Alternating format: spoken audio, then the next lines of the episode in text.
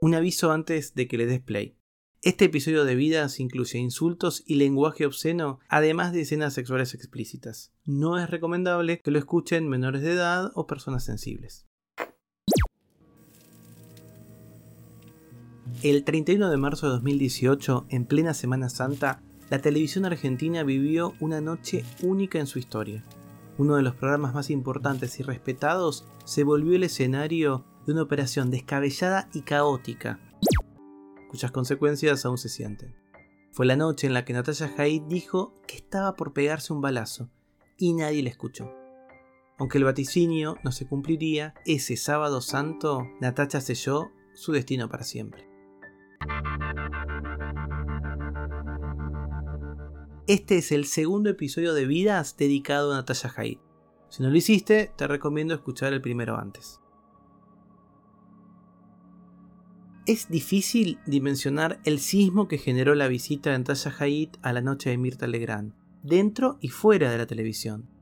La morocha usó el ciclo de Legrand para realizar una serie de denuncias mediáticas vinculados con los abusos sexuales sistemáticos que estaban siendo cometidos en las divisiones del club independiente y que, al parecer, podían extenderse a otros equipos. En el lapso de dos horas, Natacha aseguró que al menos una decena de personas eran pedófilas, que encubrían esa red y hasta reveló el estado serológico de algunas de ellas. Al día siguiente, Mirta Legrand realizó su programa dominical, al mediodía, los clásicos almuerzos, y solo hizo una referencia que la noche anterior había sido, esto es un textual, una mesaza. Sin embargo, ya a las pocas horas había comenzado a correr en Twitter una versión que llegó rápidamente a los ciclos de noticias. Natacha había concurrido a lo de Mirta con un espía.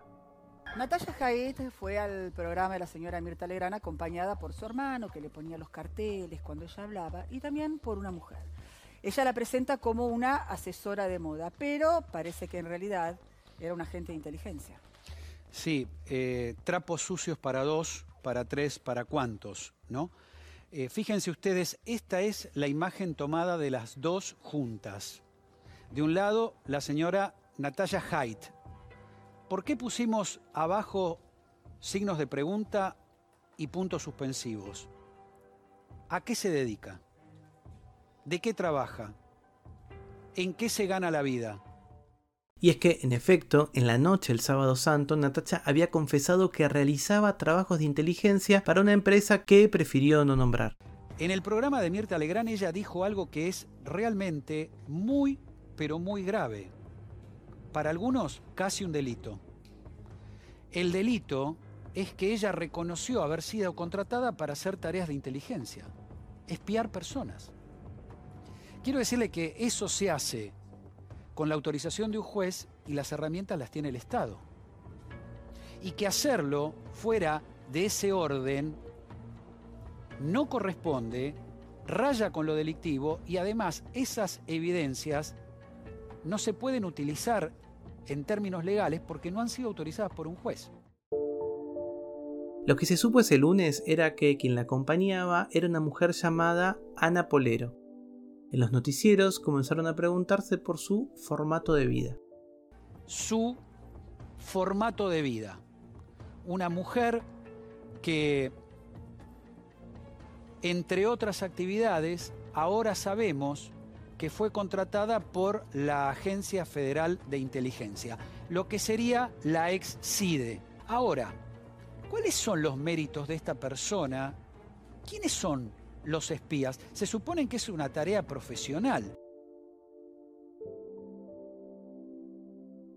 Les cuento algo personal. A lo largo de los 15 años que hace que estoy en Twitter, varias veces interactué con Ana Polero. Siempre eran instancias en donde ella comenzaba la conversación porque nunca la seguí y nunca nos conocimos personalmente. En un momento ella decía que trabajaba en Infobae y a mí siempre me sorprendió lo agresiva que era. Cuando entre 2013 y 2015 mi esposo fue víctima de un ataque homodiante en Twitter por parte de un importante abogado que incluso nos mandó una caja de excrementos humanos a mi casa, ella fue la primera en minimizar todo. La cosa está muy avanzada en tribunales argentinos y posiblemente culmine con una sentencia que servirá para sentar jurisprudencia sobre este tipo de agresiones. Pero Polero se tomó mucho trabajo en tratar de minimizar el hecho. Eso siempre me llamó la atención. Volví a buscar esos tweets a la hora de escribir este podcast. Lamentablemente la mayoría de ellos fueron o borrados o no los puedo encontrar. Pero esas agresiones siguen allí. ¿Quién es Ana Polero? En el ANSES figura como jubilada, su tarea anterior periodista. Ofició en el programa de Mirta Legrand como asesora de imagen. Asesora de imagen. Así la presentó ella. Bueno, Nada más. y la, y la señora Polero no lo desmintió. No, no. Ahora, acá viene una parte bastante curiosa y particular de su vida. En el 2017 trabaja en la Agencia Federal de Inteligencia. La recluta el exdirector de inteligencia, o sea, es una de las cuatro personas más importantes de esta Agencia Federal de Inteligencia, un hombre conocido con el nombre de Eduardo Miragaya. Las tareas que desempeñaba era seguimiento de ciudadanos y uno de sus objetivos era Gustavo Vera, el titular de la cooperativa La Alameda. Recuerden ustedes que en el programa de Mirta Legrand, ella arremete contra Vera. Con el primero que remetí. Perfecto. Y después e inmediatamente ella va contra el periodista Carlos Pani, que si bien no lo menciona, dice CP, la señora Mirta Legrand, que en su intento de defensa del contenido de su programa dice, bueno, yo desconocía de lo que ella iba a hablar, cuando la señora Haidt menciona CP, Mirta Legrand inmediatamente dice, sí, yo conozco, lo conozco a él y a su señora. Con lo cual, para muchos, Mirta Legrand debiera ser citada a declarar, al margen del escándalo que ahora hay entre otros canales de televisión, aún el donde ella trabaja, de no cederles más invitados a raíz de toda esta porquería televisiva. Y es que, a raíz de toda esta porquería televisiva, los medios se volvieron en contra de Natacha y de la mismísima Mirta. Incluso en TN, la señal de noticias del 13, el canal donde se emitía la noche de Mirta, se hicieron eco de la presencia del espía en el ciclo. Así es, se trata de Ana María Polero, de 66 años, periodista de oficio y profesión, que el año pasado tuvo un paso de tres meses por la Agencia Federal de Inteligencia y que este sábado estuvo en el programa de Mirta Legrand acompañando a Natacha Haidt. Ella dijo que como asesora de modas, digamos, que le ayudó con el vestuario. Hay un dicho muy popular que se dice en los pasillos de la AFI que ningún espía deja de ser espía para estudiar diseño de indumentaria. Bueno, este sería el caso quizás que lo desmiente. Una espía con contrato que decía en redes sociales que era periodista y que aparece en un estudio de TV como una asesora de moda. Es una noticia explosiva esta, Patricio. Así es, sabes que ya la diputada Elisa Carrió, hasta el propio periodista Carlos Pagni, también fue mencionado esa noche, habían hablado de que los servicios de inteligencia podían estar metidos o que algún tipo de empresa o emprendimiento de inteligencia paralelo al Estado podía estar metido en el caso. Este es el primer contacto que se tiene de una persona que estuvo un paso fugaz, que trabajó pocos meses en la Agencia Federal de Inteligencia y en este caso puntual estuvo el sábado en el programa acompañando a Natacha Haidt.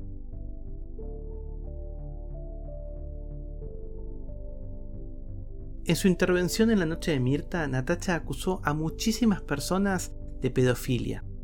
Solo voy a mencionar a aquellos que públicamente le respondieron, quienes utilizaron sus propios programas para contestar con una característica particular. No apuntaban a Natacha, sino a la producción del programa. El primero en hacerlo fue el periodista político Carlos Pani, quien inició su programa con estas palabras. Muy buenas noches, bienvenidos a Odisea. Antes de ir al tema central de lo que va a ser este comentario inicial del programa, quisiera hacer una pequeña acotación, una pequeña observación, que tiene que ver con el programa de Mirta Legrand del sábado pasado a la noche. Mirta Legrand ofreció su programa a una operación que hoy está muy en discusión, donde se dijeron una cantidad de disparates que no merecen ni siquiera ser comentados. Lo que sí importa de lo que pasó esa noche en el programa de Mirta Legrand es que una persona en esa mesa confesó haber sido contratada por una empresa cuyo nombre se negó a brindar para realizar una operación de inteligencia o de espionaje clandestino. Esa misma persona ya por vía de su cuenta de Twitter había anticipado que había realizado tareas de inteligencia. Seguimientos, filmaciones, grabaciones. Este episodio, rarísimo, porque es la primera vez que yo tenga memoria que alguien confiesa haber sido contratado y haber realizado tareas de inteligencia de manera clandestina, es decir, por fuera del control de la justicia y el Estado, nos pone un caso, un ejemplo sobre la mesa de algo que todos sabemos que pasa en la Argentina desde hace muchísimo tiempo. En este caso, aparentemente para tener como blanco a dirigentes políticos y periodistas. Es decir, lo que se confesó es una operación de inteligencia que el que la confiesa dice que formó parte para limitar la libertad de dirigentes políticos y eventualmente la libertad de prensa de los que ejercemos el trabajo periodístico. ¿Esto se realizó al amparo del Estado? No lo sabemos. ¿Esto es parte de la mano de obra desocupada que quedó después de que en la ex-CIDE o en la AFI se hicieran remociones de personajes que fueron tan influyentes durante mucho tiempo en esa organización, en esa dependencia? Tampoco lo sabemos. Como no sabemos casi nada, y es muy difícil que el Estado se haga cargo de este tipo de, ya no imputaciones, sino revelaciones y autoincriminaciones, yo le he pedido a mis abogados que el día domingo, es decir, ayer, formulen una denuncia en la justicia para que se investigue qué tipo de operación de inteligencia se ha realizado según esa persona confesó en el canal de televisión, dicho sea de paso sin que nadie le pregunte qué es lo que estaba explicando. Punto. El punto que le puso Pani al asunto de Natacha no fue ni por asomo un punto final, sino más bien un punto seguido, porque minutos después y desde otra pantalla, Alejandro Fantino también se defendió de las acusaciones que habían hecho en su contra, evitando confrontar con Natacha. Yo no me enojo con el que lo dice, ¿eh? Yo me elevo por eso, yo no me enojo con el que lo dice. Nunca me enojaría con el que lo dice. Nunca. Yo me quiero concentrar en quién está detrás, quién está arriba, cuál es el primer motor. No con el que lo dice. Nunca me enojaría, jamás.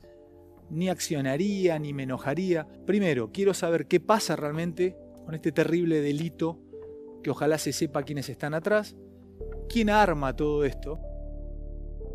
Y es que, al igual que Pani, el foco de su enojo no fue Natacha, sino Mirta Legrand, y en especial la persona que oficiaba de su productor, que era Ignacio Nacho Viale.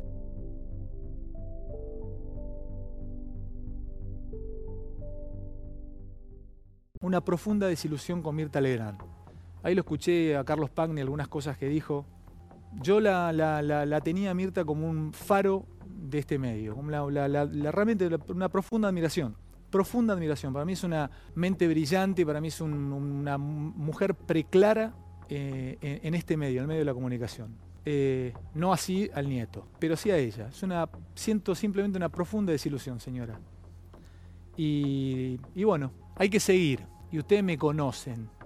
Y yo siempre corro para adelante. Y si bien Fantino había dicho que no quería hablar mucho del tema, la discusión sobre lo sucedido en lo de Mirta daba rating y él lo sabía. Entonces, incluso sus panelistas se sumaron a opinar. Eh, Carlos Pani hizo una declaración bastante fuerte respecto de que usaron el programa de Mirta para una operación sucia, berreta, baja. Eh, ahora, yo no me quiero olvidar de la producción también, ¿no? Algo tendrá que ver la producción. Sí, pero yo, lo, que quiero avanzar es en otra cosa, chicos. Mire, quiero elevarme por eh, encima de esto. Elevarse por encima del escándalo era, en realidad, elevarse por encima de Natacha, que para ese momento parecía haber sido usada por Polero o por alguien más para tratar de crear en los medios y en las redes sociales la idea de que estos comunicadores y otras figuras eran criminales. Chiche Hellblum, quien aclaró que no quería charlar con Natacha porque la consideraba inmanejable, invitó a su ciclo a otra conocedora de la noche, Orena Junco, quien se había hecho amiga de Natacha en una temporada teatral en Villa Carlos Paz algunos años atrás. Nadie más que yo para conocer a Natacha Haidt vivió en mi casa en Mar del Plata. Una temporada que hicimos una... Yo no hice con ella, yo estaba haciendo en el teatro de enfrente y ella estaba mm. en el teatro de otro frente. Y la vi un día que salía con el hijo chiquito, con Jospe cagando la trompada. La mira Paula Volve, Jospe la era el de marido la que vida. murió, el marido que murió. Este, que ta- ¿Te acuerdas de la temporada también que estuvimos ahí? Que Paula, yo le contaba a Paula, el marido le había cagado trompadas, porque eran, si ellos fueron... ¿Te puedes eran- sacar los anteojos eh, negros? sí, Muchas eran gracias. Ah, primos, eran primos ellos. sí. Entonces, este, Jospe, tenían una relación patológica terrible. Le había cagado a trompadas, estaba con el chico en la calle y se vino a vivir a mi casa. Natacha, todo el mundo sabe que ejerce la prostitución. Sí. Es de- de- eh, lo dice ella, ¿no? Sí, no, sí. o sea, no tiene nada de malo aparte tampoco. Entonces, este, estaba con el chico, el perro, el perro le había quedado en el 6, le habían estafado unos productores. Es, siempre es como Siempre muy está al límite. Siempre está en el borderline y aparte de estar en el borderline, siempre es sexópata natural y conoce mucha gente y, y conoce muchos, muchos empresarios. Oriana contó que conocía a Natacha de encuentros que, si no fuera por terribles, realmente causarían mucha risa por su descripción. De falopa, te hablo de todo. Merca, minas, putos, putas, travestis, todos enfiestados, menores de edad. Yo soy H2O, vos me conocés. Al igual que Natacha en la noche de Mirta, en el ciclo de Chiche, Oriana cargó las tintas contra un relacionista público que fue uno de los primeros en ser denunciados. Hago acá otro paréntesis para contar algo personal. Este verano nos fuimos con mi familia de vacaciones a la costa atlántica y la misma tarde en que llegamos descubrimos que quien atendía el kiosco al lado del departamento que habíamos alquilado era justamente esta persona. Lo cierto es que, a diferencia del resto de las denuncias de Natacha en la noche de Mirta, lo de esta persona no es solo mediático, fue señalado por al menos dos de los menores denunciantes y pasó varios meses detenido. Cuando la carátula de la causa cambió, fue liberado y hoy está esperando el juicio. Cuando reconoció que mi esposo y yo éramos periodistas, nos reveló quién era, no lo habíamos reconocido, y nos empezó a decir que bueno, que todo el caso había sido armado. No me corresponde a mí juzgar si eso es cierto o no, pero como va a quedar claro al final de este episodio, el involucramiento de Natacha en el caso de los abusos sexuales en Independiente fue funcional a su entorpecimiento. Las intenciones de Natacha eran que se haga justicia, pero su participación mediática, tal vez manipulando su inocencia, contribuyeron a que hoy la causa esté debilitada. A pesar de lo que se ha dicho en estos años, volver a analizar los sucesos me hace pensar que Natacha nunca fue un agente de inteligencia, sino más bien alguien en situación de vulnerabilidad que fue engañada. Aunque, como cuenta muy bien Oriana, la vida de la noche porteña no es para nada ajena a los servicios de inteligencia. Ella es parte, está vendiendo algo, una, se está vendiendo, no sé, que la espía, que es Angie Dickinson, ¿de dónde sale ahora? Sí. ¿Qué, qué es? Dice que está trabajando para una empresa para indagar ¿Para la situación. empresa? Dice, bueno, una empresa puede ser la CIDE, qué sé yo, cualquiera puede ser. ¿Alguna La vez te CIDE tentaron para... para Natacha Heights, ¿vos crees? la Puede ser sí. que como ella La conoce A vos mundo- nunca te vinieron a contactar para que cuente Yo los fui socia de Coche Anzorrey, el número 5. Y entonces, En, en- por eso. ¿vos fuiste socia de quién? Cochi Anzorrey, el hermano de Hugo. De Hugo Alzorregui, sí. el, el número 5. Sí, el señor cinco, El, el de la CIDE. ¿te- CIDE. ¿Te acordás? Sí. ¿Y Bueno, y yo. eh, ¿Vos eras socia en qué? ¿Con el eh, hermano? Teníamos restaurantes, La Diosa, Malicia en las cañitas. Sí. Teníamos todas las, las cadenas de restaurantes. Sí. ¿Te acuerdas? Paula ha venido a la, a la Volpe a todos lados. Sí. Este, y, y yo escuchaba cosas y escuchaba cosas y me enteraba de cosas y si tenía que contar algo también le contaba y le pedía ayuda para algo, para y gente que manejan todo. O sea, te- a la noche se cuenta todo. A la noche se cuenta todo. Sin embargo, para su amiga, lo de Natacha no era una verdadera vocación de buscar justicia, sino que más bien estaba motivada por el reconocimiento público.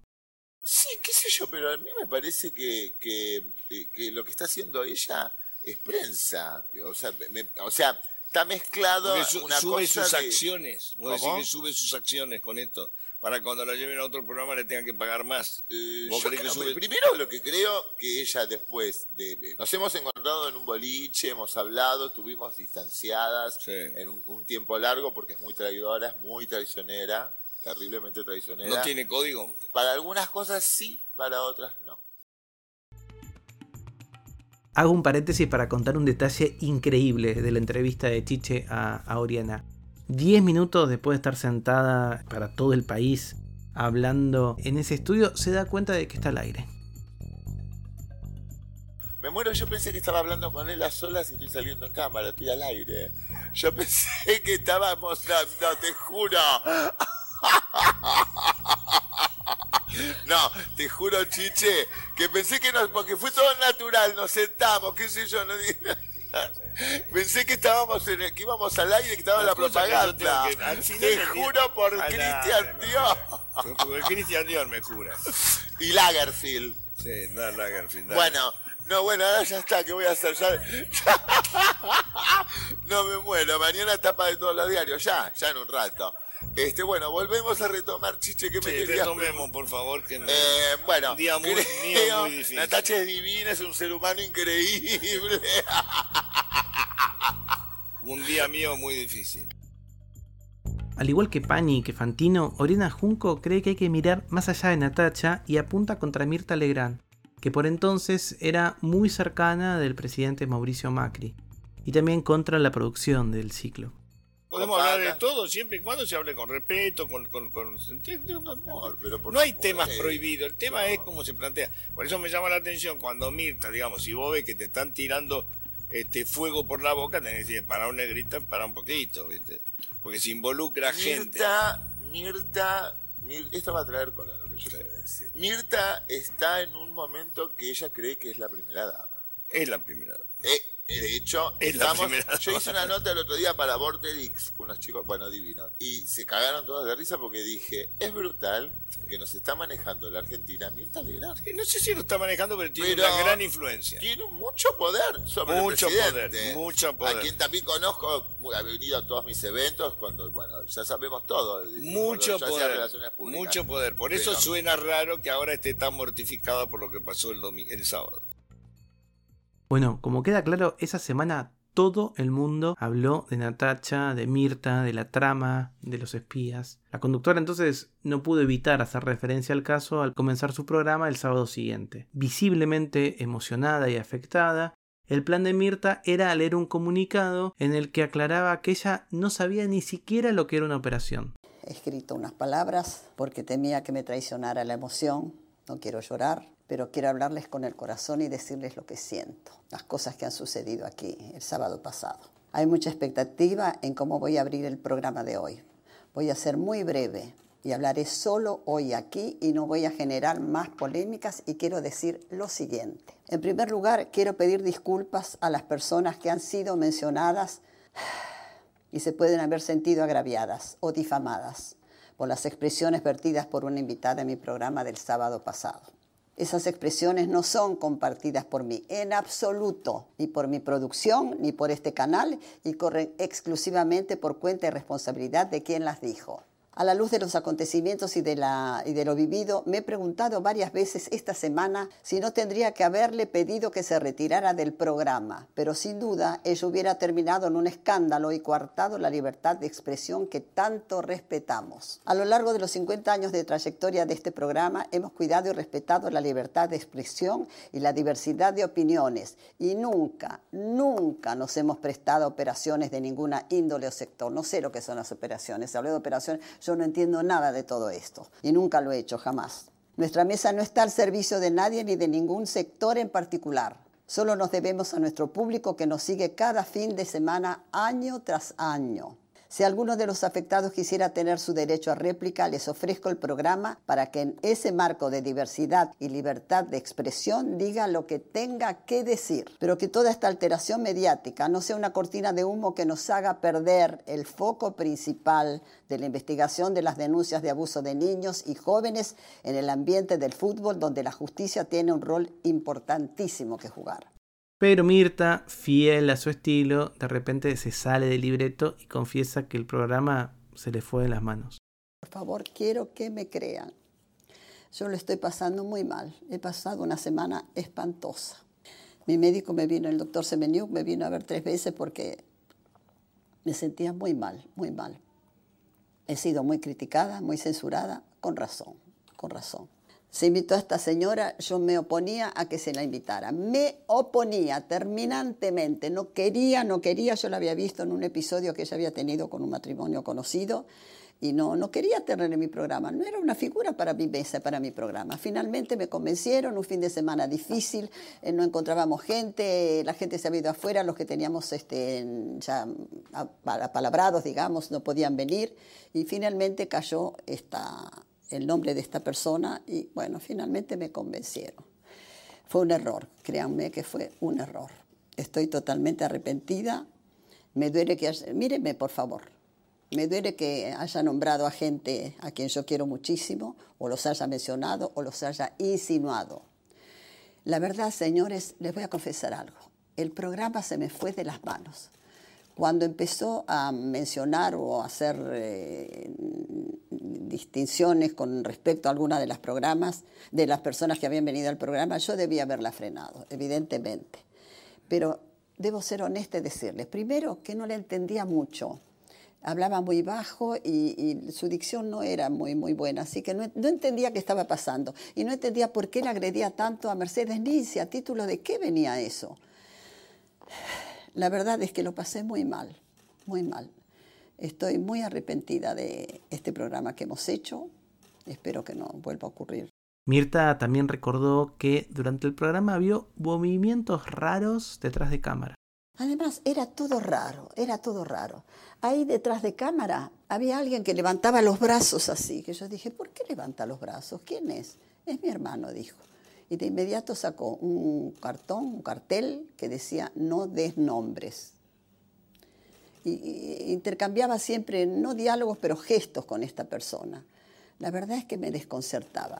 Trajo unos papeles que en un momento se le perdió uno y se, puso muy nerviosa porque se le había perdido, al punto que eh, Coppola, que estaba en la mesa, que no se levantó porque se sentía incómodo, como dijeron, sino porque tenía que irse, ya estaba apalabrado que se tenía que ir a otro lugar este, le alcanzó y ella, bueno, se puso muy contenta cuando eh, le alcanzaron ese papel. Pero la verdad es que fue todo tan raro. Mire, yo hace 50 años que hago este programa. Salí del monitor, Marita, por favor.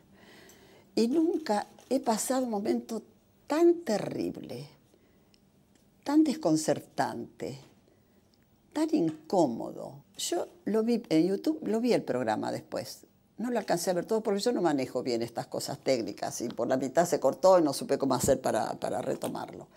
Pero tenía una cara yo que miraba y decía, pero ¿qué está pasando?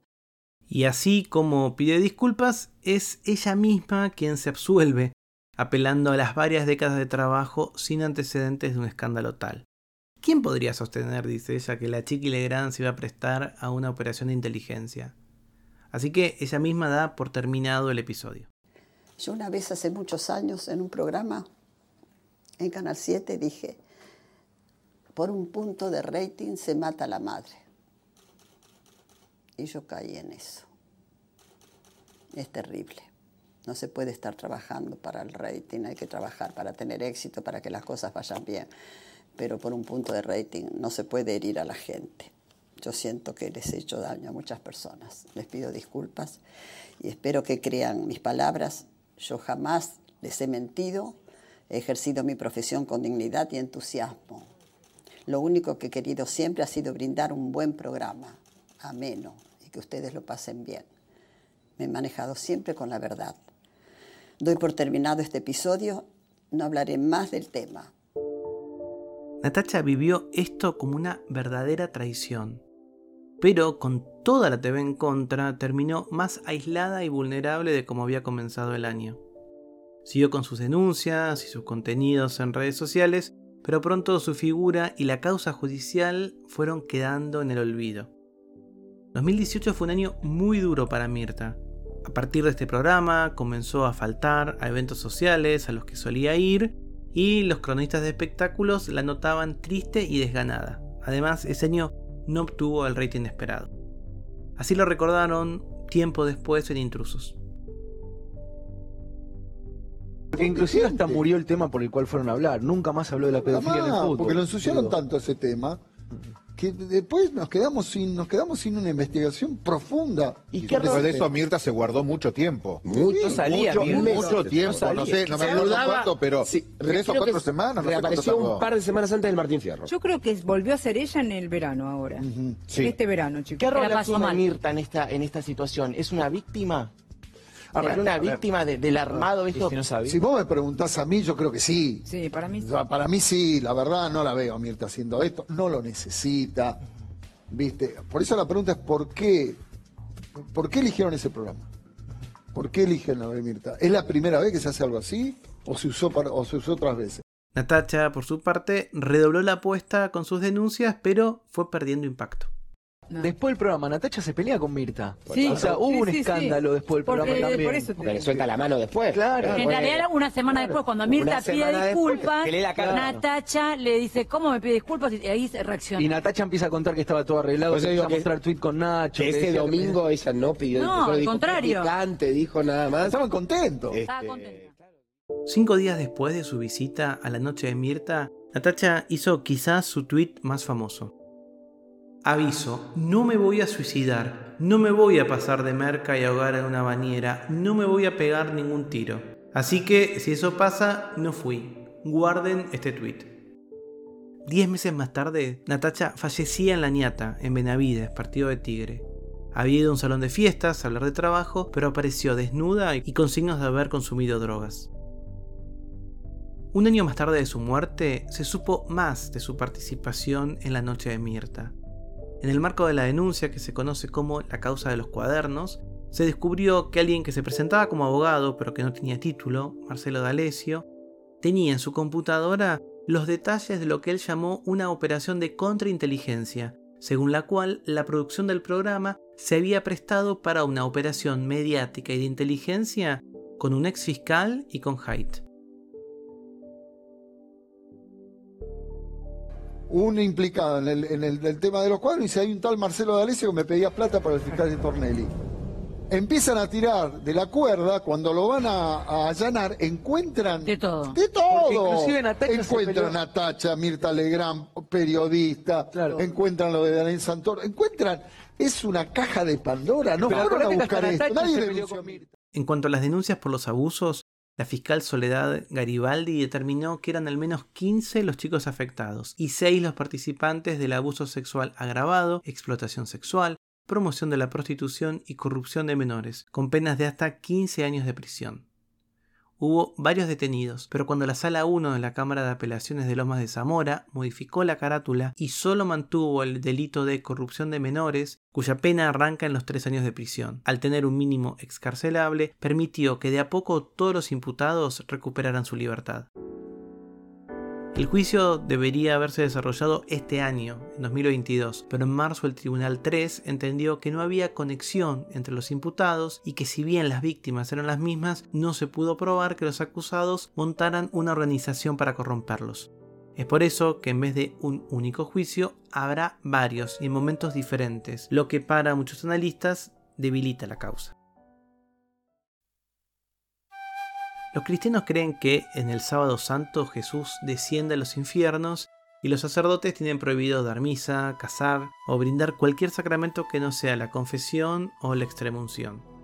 Se lo denomina sábado de gloria porque, a pesar del dolor, está la certeza de que al día siguiente Jesús resucitará. El sábado 31 de marzo de 2018 Natacha descendió a los infiernos, pero el domingo, quienes resucitaron fueron Mirta Legrand y el resto de la TV. Ella, sin embargo, parece que jamás logró salir del sepulcro y, un año después, encontraría la muerte. ¿Fue víctima de su propia soberbia al creer que podía ganarle a la TV? ¿O fue esclava de sus propias palabras? Lamentablemente quizás nunca lo sepamos con certeza.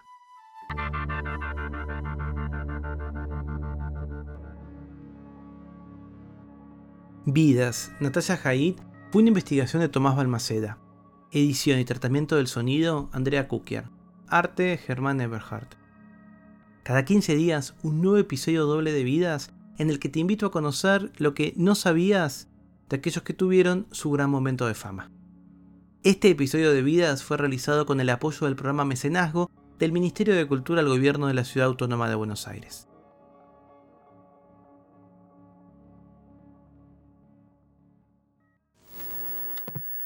Muchas gracias, Natalia. ¿eh? Disculpame. Sos brava vos, eh, sos brava. Disculpame los momentos. Muchas Soy gracias. ¿no? Y a la justicia. Soy brava. Sin Señores, difamar, sí. a la justicia. No difamo. Señores, hay Tengo que ir a la justicia. Claro que sí. cualquier duda. Pero la justicia cualquier- no está funcionando, lamentablemente. Bueno, pero hay que ir, hay que, Hay que es ir. lo Voy que todos los días, Es lo que tenemos. Que es lo que tenemos. Voy todos los Señores, no se peleen, no discutan porque la vida es corta y vale la pena ser vivida. verdad. Recuerden, lo que no es puede llegar a ser. Como te ven, te tratan. Y si te ven mal, te maltratan. Si te ven bien, te contratan.